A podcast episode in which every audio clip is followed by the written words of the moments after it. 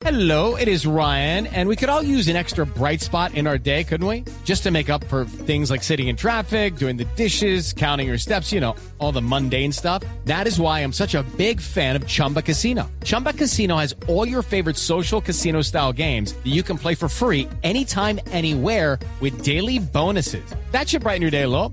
Actually, a lot. So sign up now at chumbacasino.com. That's chumbacasino.com. No purchase necessary. BGW. Void were prohibited by law. See terms and conditions. 18 plus.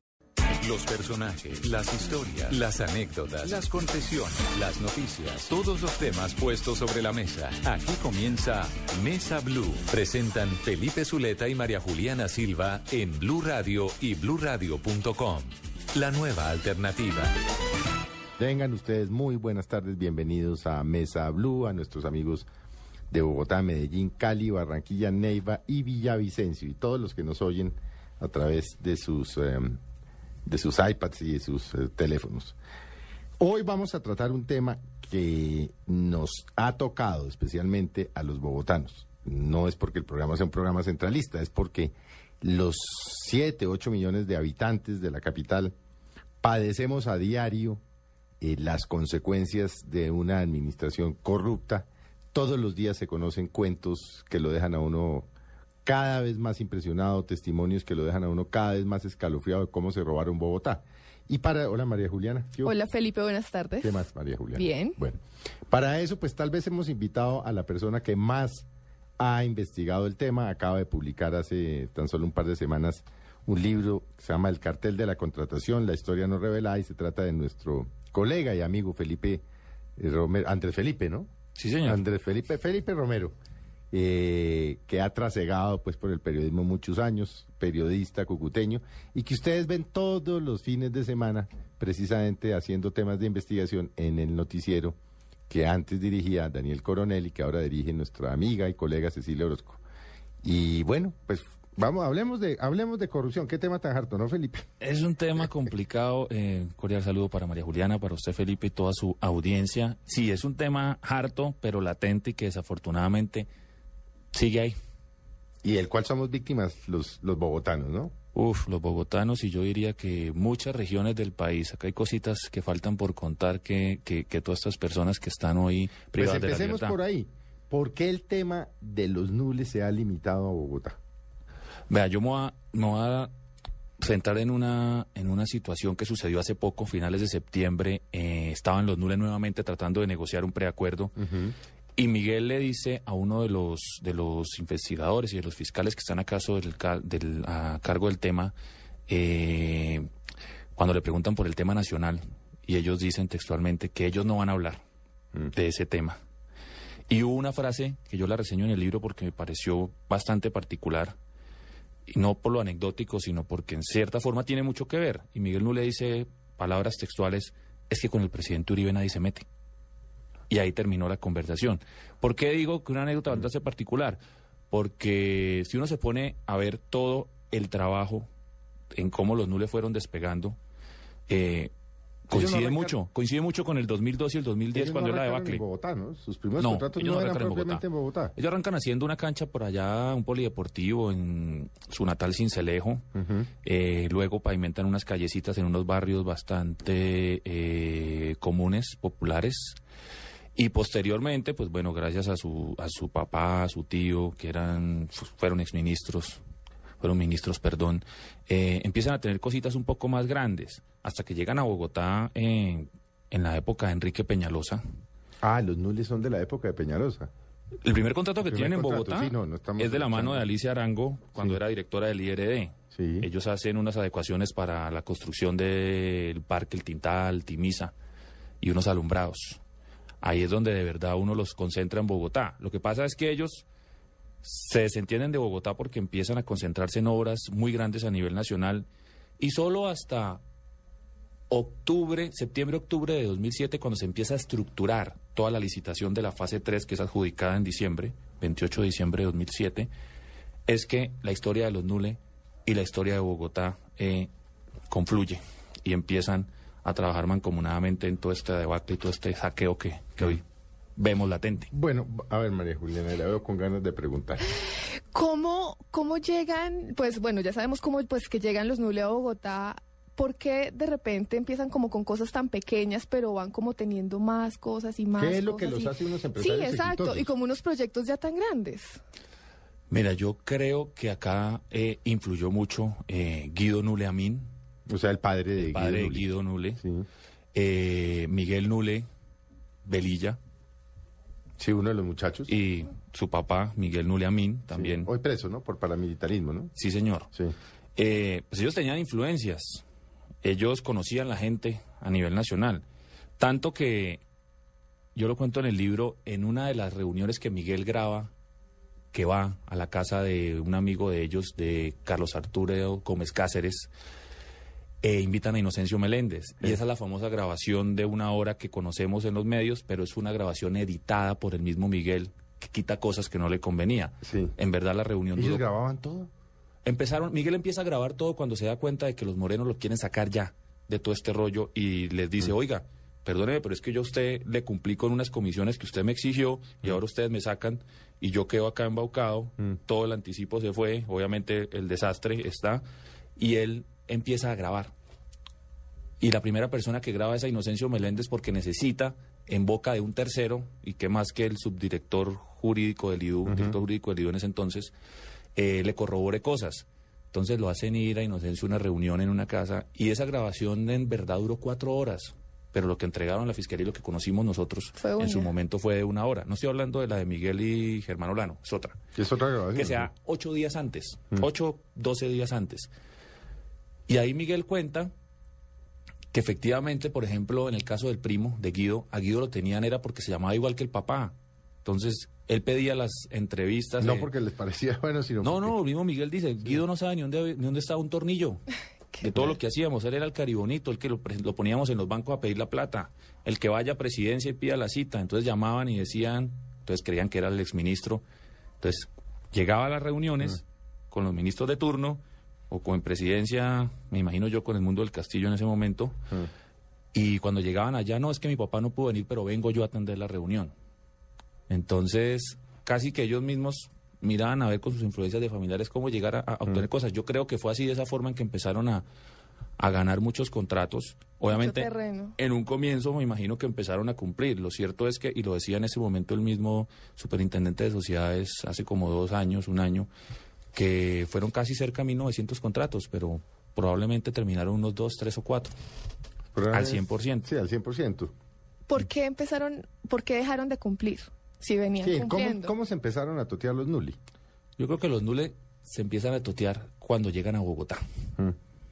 Pero ellos ya venían quebrados por su mm, la forma en cómo no sabían controlar. Yo creo que fueron unos unos señores que empezaron a hacer empresa de una forma tan rápida que ni el más experto es capaz de controlar tanto. Porque cuando usted está recién empezando y de un momento a otro usted tiene uno, cuatro, dos, cinco, diez contratos al tiempo grandísimos de megahoras en el país, pues se volvieron locos y empezaron a gastarse la plata y empezaron a en una en un desorden empresarial, un desorden administrativo, un desorden contable y encima de eso acá llegan y empiezan para poder porque Miguel Nule le pone atención a la 26 no porque le pareciera interesante.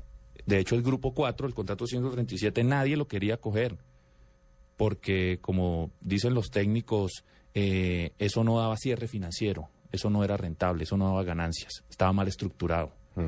Lo que pasa es que a Miguel Nule, eh, su hermana Vivian Nule, se casa con un señor Rafael Otero, muy amigo de Manuel Sánchez.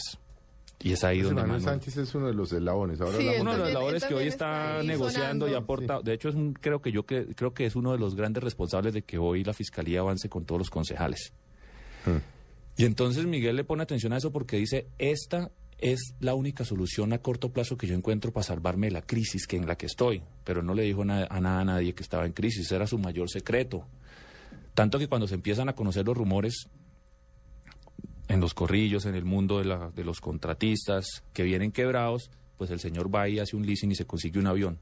Y con eso pues demuestra cuál quebrado si yo tengo un avión para moverme. Pero iban mal, iban en picada, sus finanzas ya estaban, eh, era un desastre. Y pues nada, él ve en la 26 la posibilidad de, de recoger un poquito de plata para hacer cajita menor. Obviamente cuando llega se encuentra con unas, eh, con unas situaciones, le dicen, claro, sí, usted se lo gana, pero Ahora los que administramos ya no somos, ya no es la administración de Lucho Garzón. Ahora quien manda acá es Iván y Samuel Moreno. Y ahí es donde empiezan a darse toda esa serie de situaciones. Ellos acceden a las comisiones, a los pagos, pero igual se gastaron el anticipo también, porque tenían que tapar, sí. tenían que tapar huecos Claro. económicos fiscales que tenían de otros contratos grandes. La doble calzada Bogotá Girardot ya estaban dando. Tenían un lío con la DNE.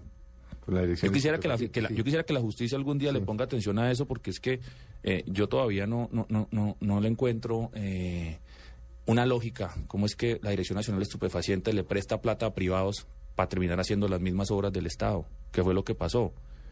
Si no es por el, el papá del exalcalde Alex Char, por el señor Fuad Char, que viene Pagó los 40 y qué? paga los 26 mil 20 millones del 26 préstamo millones, sí. para evitar que su hijo tuviera ¿Quién era el director de la AN en ese momento cuando se préstamo?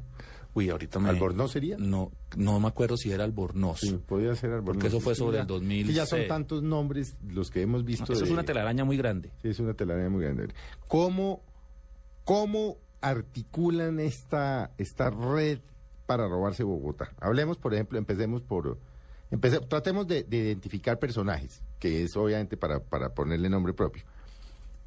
El papel de Iván Moreno Rojas, hoy detenido.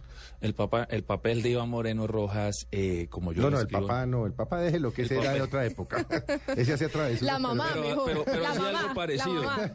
Hacía travesuras, pero en otra época. Si uno pregunta por Samuel Papá, hacía No, no, cosas- por supuesto. Acuérdate de que hay un libro de Alberto Donadio que se llama Luñero. Yo cito una, Sí. una frase de Alberto Claro. Lleras. No, Precisamente Y es que se final. robaron, eh, en la época de Rojas se robaban todo, pero bueno, hablemos de- Uñilargo, El Uñilargo era que se llamaba, ¿no? El Uñilargo, sí. sí. El papel de Iván en el cartel de la contratación era el del jefe y así lo llamaban. Él era jefe de la banda. Todos tenían un alias. Sí. Ahora Por eso- hablemos de los alias. El alias de, de Iván era el jefe. El jefe. Por Emilio Tapia, que era el que le decía siempre el jefe. El jefe dio la orden y hay que hacer esto. Y era finalmente el que manejaba todo.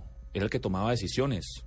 En su momento, cuando arranca eh, Samuel Moreno su campaña, tanto para, para enfrentarse en la consulta del Polo, pues hasta ahí Iván no, no, no había entrado todavía fuertemente porque pues veía eso muy crudo. Entonces eso lo manejaba, era Manuel Sánchez, eh, el ex subsecretario de Salud Juan Varela, Sí. que ahora vuelve a tomar Que ahora eh, vuelve, importancia por las declaraciones tomar de importancia porque era el de la plata en el baño. Sí. Pero cuando ya Samuel va repuntando y ya va listo próximo a las elecciones en octubre de 2007, ahí entra Iván y saca a todo el mundo.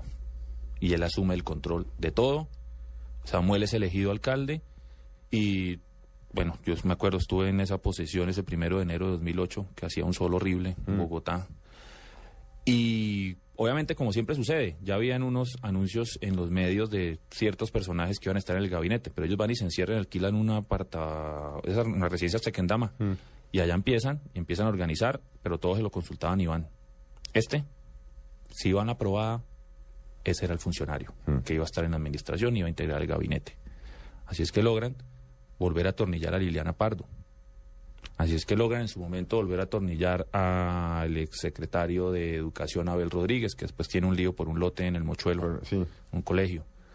Así logran atornillar a Héctor Zambrano, Secretario de Salud. secretario de Salud, de Lucho y de Samuel. Y ahí es donde uno dice, ayer una persona me preguntaba que, que si nunca eh, se sospechó de esa gente, porque la imagen de Zambrano era muy... La imagen de Zambrano era- Iba a ser superintendente de salud, Santos Sí, lo iba a nombrar. sí, sí, sí. Todos teníamos una muy buena imagen del señor. Y uno se da cuenta y uno dice, oiga, es que uno como periodista a veces le pasan muchas cosas también por las narices y no se da cuenta. Y uno debería sospechar de por qué un funcionario dura tanto. Mm. Un funcionario que dure dos administraciones es sospechoso. Sí. No suelen durar tanto. No suelen sí. durar tanto. Sí, sí. Porque hay muchos intereses políticos, pero, pero en este caso era porque, pues porque le estaba sirviendo.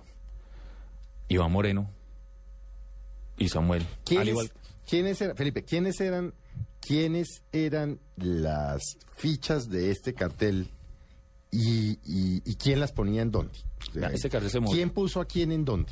Este cartel se movía así. Iván, obviamente Samuel, que era la, la imagen para mostrar. La doctora le La decía, doctora. ¿no? Le decían la doctora, ¿no? sí, él tenía que pasar más desapercibido. Pues, pongámosle un alias menos Sí. Que menos se acerque a lo que en realidad era Samuel. Tenían un Emilio Tapia que jugaba al papel de relacionista, de intermediario, era el que iba y cobraba. Era el que ponía a las empresas para sacar la plata, para manejarla, para llevarla, para ponerla. Eh, un Julio Gómez, que era un contratista chiquito que nunca participó en una licitación en su vida, porque todo lo hacía a través de los fondos de desarrollo local con las alcaldías locales, y así ganaba. contratos, pero sus empresas eran chiquitas. Él intermediaba y manejaba el IDU. Y empezaron a ubicar a otros personajes, por eso le digo las reuniones en el Hotel Tequendama para escoger el gabinete, porque tenían muy bien pensado cómo iban eh, a manejar toda la contratación en salud, en movilidad, el tema de las basuras. Manuel Sánchez eh, da unas declaraciones en el libro respecto a William Vélez y todo ese combo y que fue uno de los más beneficiados por el tema de basuras. Entonces, ellos, ese primer anillo, por decirlo así, que eran Iván Samuel, Emilio, Julio, Álvaro Dávila, jugó un papel muy importante porque era el intermediario también. Y jugaba para todos los bandos, jugaba para los nules cuando todos eran amigos y jugaba para sus intereses propios con Samuel y con Iván.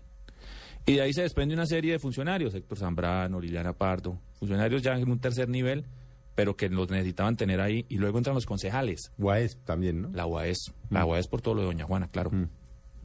Ahí pusieron a la señora Virviescas. Acuérdese usted un, se cayó con, con episodio de la servilletica con Fidel. De un eh, mantel en un restaurante en el, en el norte de Bogotá.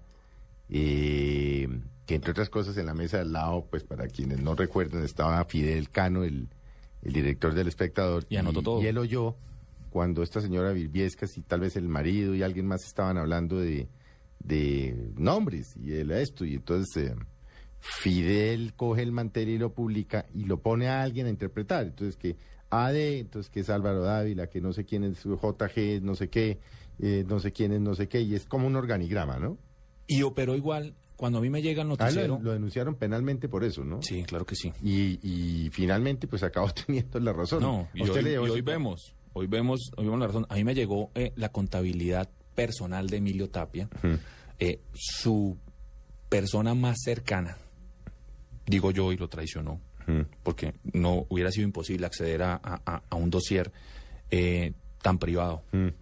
Y eso me lo hacen llegar a mí de forma anónima al noticiero. Y eso que acaba de escribir usted en, en el episodio de lo de Fidel Cano con la señora Virviescas de la UAS, eh, lo ve uno plasmado igualito. Todos son con las A, D, E, T, Como en JG. Julio Gómez, el flaco, y, y uno ve ahí, pues tenían ya un panorama diseñado para quedarse con cosas a futuro, que incluso esta administración hoy del alcalde Gustavo Petro terminó ejecutando y ellos tenían pensado ahí seguir, seguir extendiendo sus, sus tentáculos. Entonces, vu- vuelvo al punto de eh, funcionarios de tercer nivel, que eran los directivos de cada, de cada una de las entidades, secretarios, directivos, y los concejales que necesitaban ir aceitando para evitar que en el consejo hicieran debates. A mí me llamó mucho la atención en su momento cuando Wilson Duarte, hoy ya... eh, Ya también mencionado. requerido por la fiscalía para que aclare una serie de situaciones. Eh, de la noche a la mañana empezó un debate grandísimo, eh, sin antecedentes, eh, con el tema de la 26 y de la adjudicación de la, de la fase 3. Y que esa vaina no puede ser así. Entonces ya uno después entiende cuando arma el rompecabezas que obviamente obedecía a unos intereses que requerían que, que, que obviamente Julio Gómez y, y- y la, esa junta directiva que armó Iván eh, pues se pudiera beneficiar de, de esa contratación y toda esa plata que obviamente, acordémonos que el IDU es casi que una de las joyas de la corona No, de, pues es que de está Bogotá con Sí. el acueducto. No, claro. Son las dos joyas de la corona. sí. ¿Cómo hacen ellos para, para acercarse de esa manera al Consejo? O sea, de tal manera que llegan a hacerles esa propuesta que, digamos, hoy a Petro, Petro llega y les hace esa propuesta y lo mandan a volar, ¿sí? ¿Cómo acceden los concejales a estas propuestas, pues, de alguna manera torcidas, llamémoslo? Esto tiene nombre y apellido en esa administración de Samuel Moreno, se llama Héctor Zambrano. Héctor Zambrano era el amigo de todos. Héctor era Héctor Zambrano, eh, digo Héctor, yo no lo conozco. Pues, digo, El exsecretario de Zambrano, Salud. Sí, el secretario de Salud. Era el que aceitaba al Consejo de Bogotá. En parte, él mismo lo ha, lo ha manifestado, obviamente desde, que lo- desde, la, desde el sector que le correspondía, salud, Salud, sí. era todo el tema de los hospitales, Claro. todo el tema de ambulancias. Y obviamente Héctor Zambrano era el amigo de todos, era, como Pero Samuel era, Moreno. además era el que más tiempo llevaba, ¿no? Sí. Claro. Sí, además era ya conocido. Claro, le empieza en Secretaría de Hacienda, va escalando, eh, tiene que ir a muchos debates en el Consejo y es ahí donde le empiezan a conocer y él se da, cu- los concejales se dan cuenta que efectivamente el tipo es chévere, a todos los trata bien, a todos los lleva bien, es buen mediador. La administración se da cuenta, terminando Lucho, la que sigue Samuel, que el tipo sirve, que va a obedecer, que va a hacer caso. Y finalmente desde ese sector es el que empieza a, a- a manejar cosas. Él mismo lo ha declarado ahorita recientemente en su proceso de colaboración buscando obviamente las gabelas que pueda darle la justicia. De hecho, el último capítulo del libro es La justicia negociada, que es casi que una crítica al sistema Sí. en el que Sí. hoy nos toca negociar cosas porque la justicia Lo que pasa es que es, el- imposible. Es lo, es lo que hay. Es el tema que hay. Es negocie, delate y bien, vemos a ver qué hacemos con usted. Yo se le pongo sobre la mesa un principio de oportunidad, un preacuerdo. Yo no sé la fiscalía hasta dónde podrá, espero que lo logre, soportar toda esa negociación que ha sido muy testimonial de una forma documental en un juicio. Mm, Es dificilísimo, ¿no? Entonces ahí Porque es donde es vamos a ver las trabas. De hecho, Samuel no dos años y no ha arrancado el juicio. Ese tema es... ¿Cuántos delitos tiene Samuel imputados? Uy, Samuel tiene lo del tema de la sesión de la 26. Eh, de hecho, yo anexo en el libro casi que la prueba documental reina de por qué sigue hoy guardado. eh, porque él sí participó y tuvo conocimiento y asistió a las reuniones, y ahí está citado, en las reuniones que entrega un informe que hace la, la firma de abogados es- asesores externos que contrató Liliana Pardo, solo para el tema de la sesión de la 26. Samuel tiene interés indebido, tiene peculado, Sí, tiene cohecho. tiene cohecho. ¿Cuál es el episodio testimonial que yo no sé hasta dónde vuelvo y repito la fiscalía pueda documentar de la sala VIP del aeropuerto? Así ese es un encuentro entre Samuel Moreno, Mi- Emilio, Miguel, sí, iban todos para Miami.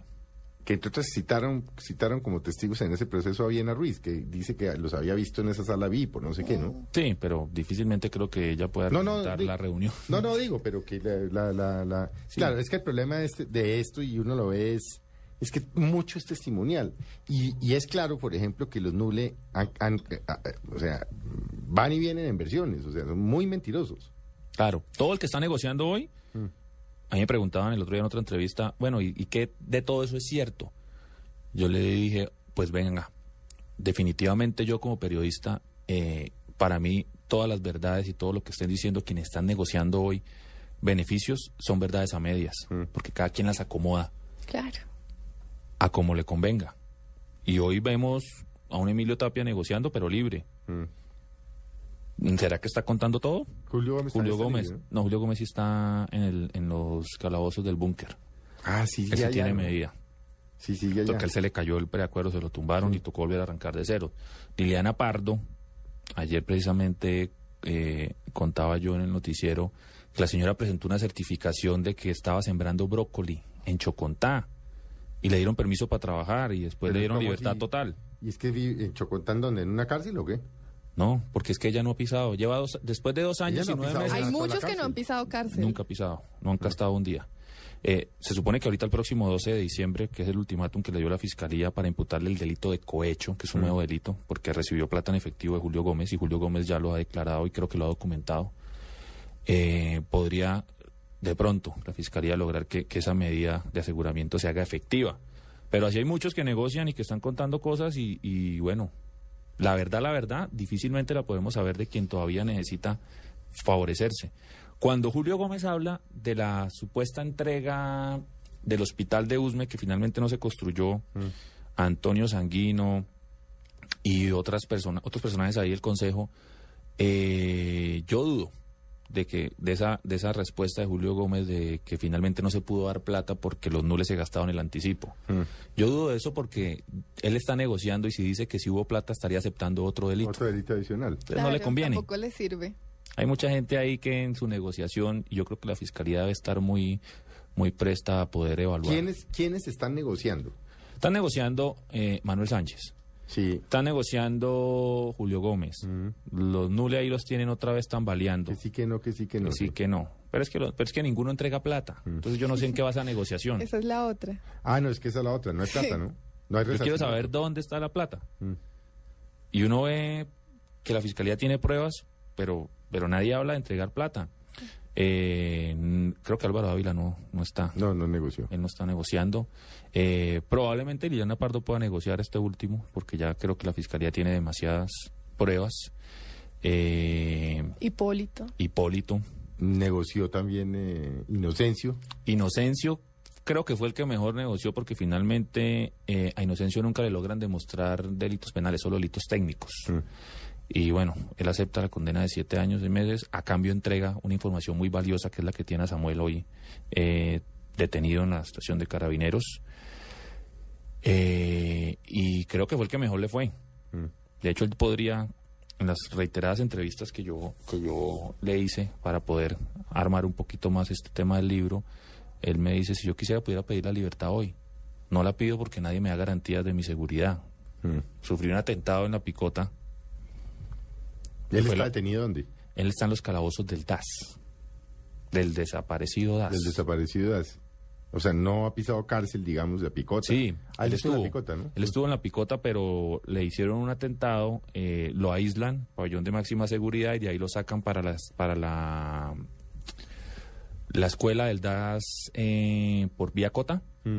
Ahí está un tiempo y después lo pasan Quimindia. acá, a Quimindia, y después lo pasan a, ahí a Palo Quemado. Y allá permaneció todo este tiempo. Él, por ejemplo, eh, tiene inmunidad en términos de que negoció, de que no se puede autoincriminar y ha estado colaborando mucho. La misma fiscalía cuenta en, las versiones en que ha sido, lo han llevado como testigo y el tipo ha logrado contar cosas y, y, y abrirle los ojos a la fiscalía porque es que todo el mundo estaba concentrado en la versión nule y resulta que la versión nule es una óptica muy pequeña de Pedacito. todo lo grande que pasó acá.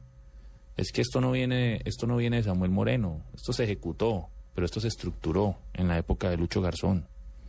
Y ahí es donde uno ve cómo es que magnifican y crean a una Liliana Pardo del Fondo de Vigilancia para podérsela vender al exalcalde Garzón como la superfuncionaria, porque habían unos intereses. Pongamos a esta señora que obedece en el IDU, porque es quien va a adjudicar la fase 3 de Transmilenio. Bueno,